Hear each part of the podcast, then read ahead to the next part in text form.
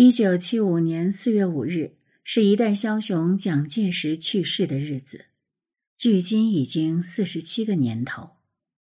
对于蒋介石的评价，世人向来褒贬不一，呈现出两极分化的现象：爱之欲其复生，恨之欲其万劫不复。两种情况无疑都是对蒋介石的极度扭曲。或许是中国人固有的思维局限了我们的视野，他者之眼可能更能还原出一个真实的蒋介石。而抗战时期曾长期与蒋介石共事的美国人史迪威就是这样一种存在。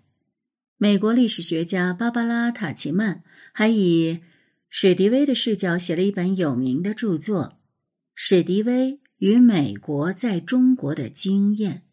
一九一一至一九四五，这里是宁小宁读历史，我是主播宁小宁。今天我们来了解史迪威，我眼中的蒋介石。文章来源：阳光天明雅读院，撰文：先知书店。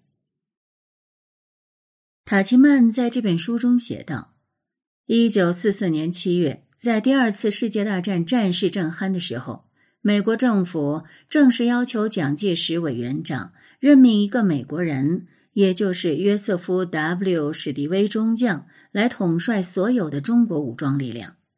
美国的目标是取得战争胜利后，中国能够保持强大和稳定，从而可以取代日本，维持远东和平。让一个外国人统帅中国军队，这样的提议对蒋介石来说，无论如何都是不易接受的。在蒋介石眼里，史迪威注定是个不受欢迎的人，因为他的出现威胁了自己的统治。而在史迪威这个美国职业军人的眼中，蒋介石则是一个傻瓜。他在日记里戏称他为“花生米”。他初次和蒋介石见面后，就在日记里这样写道：“他酸的像醋，对美国没有一句感激之言，只是想从我们手里得到东西。”事实也确实如此。史迪威想帮助中国训练士兵，蒋介石却极不情愿。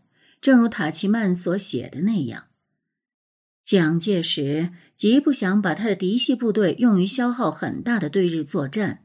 又不想让那些对他不太忠诚的部队得到美国人的培训、武装和装备，以免有朝一日他们会倒戈对付他自己。他急切想得到美国可以给他的军火、金钱和供给，但这不是为了对付他们的共同敌人。反正他知道其他盟友早晚会打败这个敌人的，而是为了作为总裁的他。认为对自己国家至为重要的目的就是国民党政府的生存，他被缠进了这个网里，同时这也为他与史迪威之间的长期斗争埋下了伏笔。据史迪威观察，几乎人人都在蒋介石的面前唯唯诺诺，大气也不敢出。蒋介石与其幕僚之间一起进餐时，没有争论。没有提问，只有毫无表情的脸和冰冷的端庄举止。然而，与在领袖面前的卑躬屈膝形成鲜明对比的是，很多军官却腐败成风，根本无心打仗。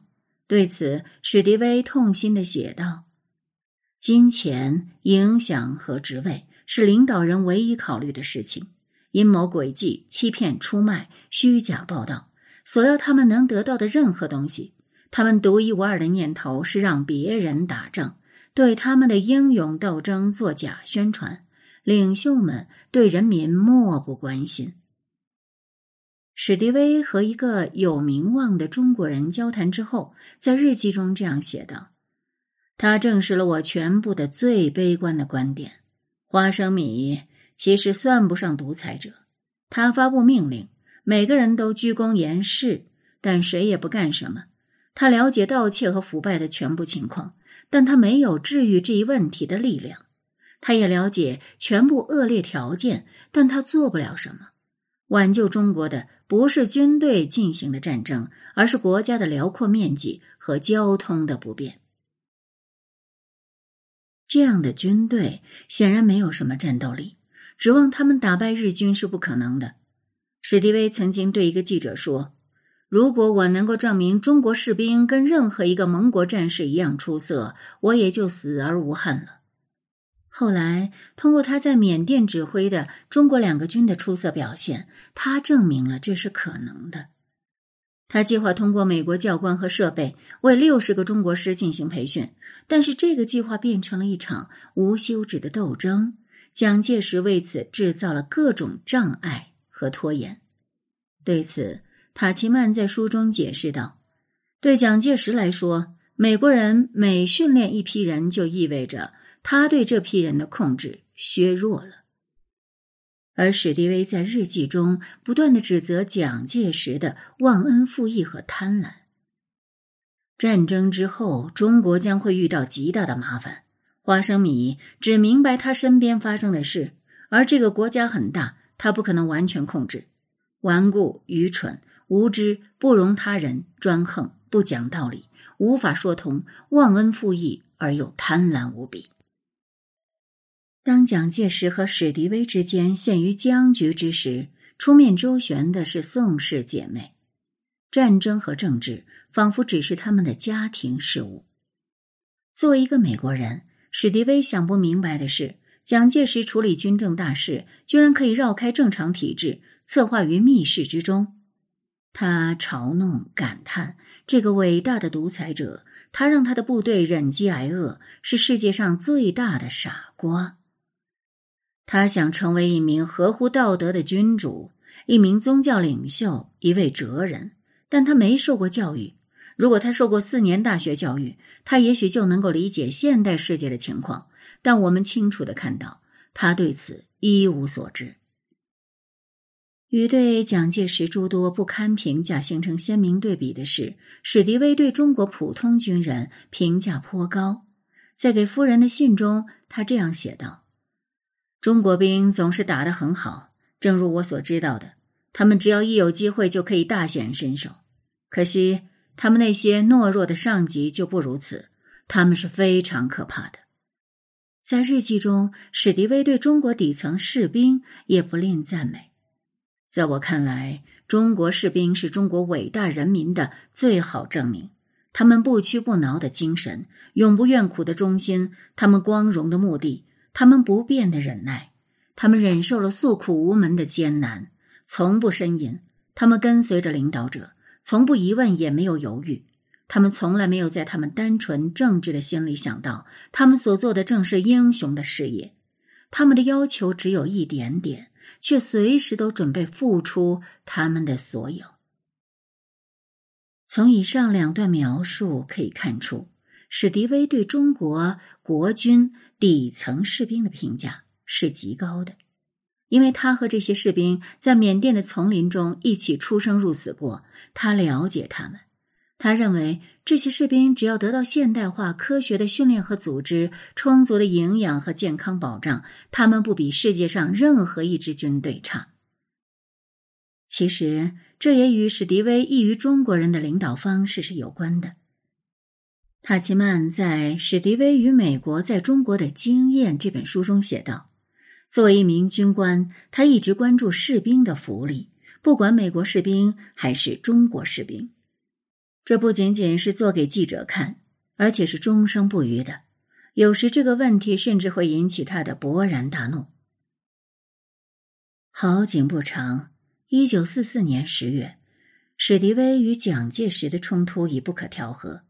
史迪威最终被解职，离开中国。九月二十六日的史迪威日记不无凄凉。两年零八个月的奋斗，得到的是一个嘴巴。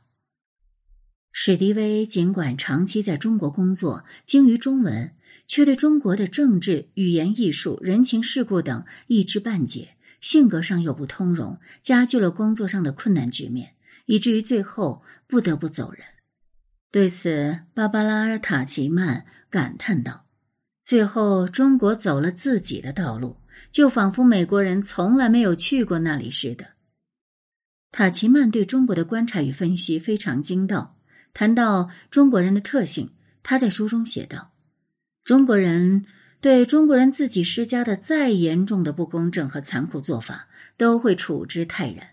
但是，一旦出现涉及外国人的纠纷，每个街头就都会出现一个雄辩的爱国者，慷慨激昂，大声叫嚣，谈及外国人的压迫和中国人的权利。怪不得著名的汉学家费正清说，史迪威与美国在中国的经验是一部杰作。塔奇曼对中国人潜意识的挖掘也是无比透彻的。他说，在整个历史中，中国一直认为自己是文明的中心，周围都是野蛮人。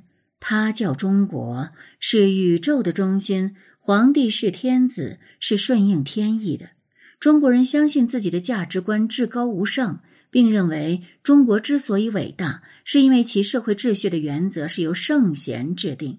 再由一些有学问而又仁慈的精英将其应用于和睦的芸芸众生的那些不幸生活在他们国家之外的彝人，只能是低人一等的，只能指望甚至必须来亲近中国。